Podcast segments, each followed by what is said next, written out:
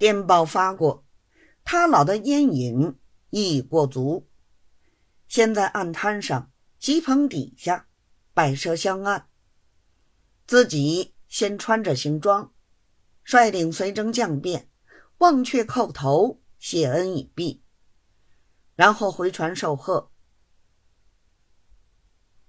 朱世廷的先传令，每棚兵丁赏羊一枪，猪一头，酒两坛，馒头一百个。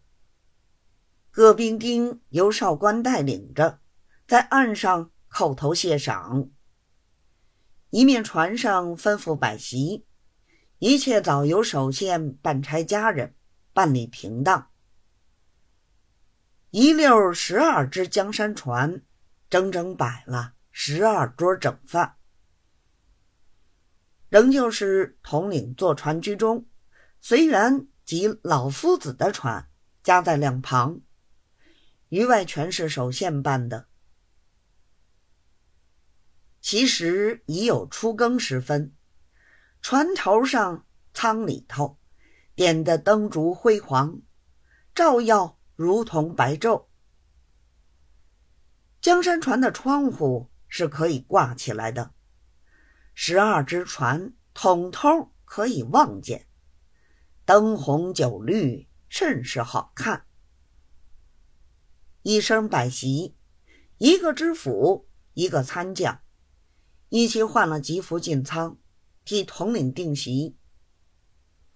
吹手船上吹打戏乐。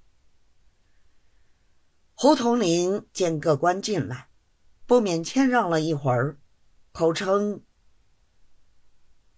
今日之事，我们仰托着朝廷洪福，得以成此大功，即应该托略一助，上下快乐一宵。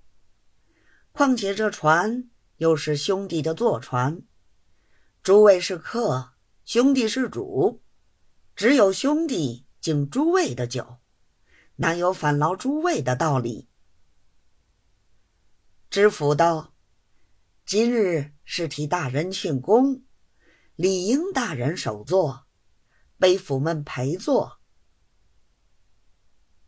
胡统领一定不肯，又要诸位宽张，诸位只好遵命。于是又请了两位老夫子过来。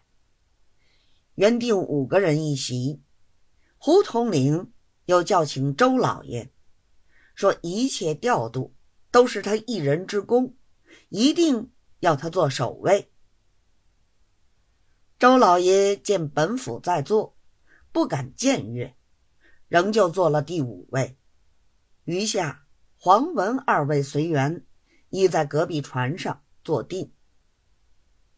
一霎时，十二只船都已坐满，不必细数。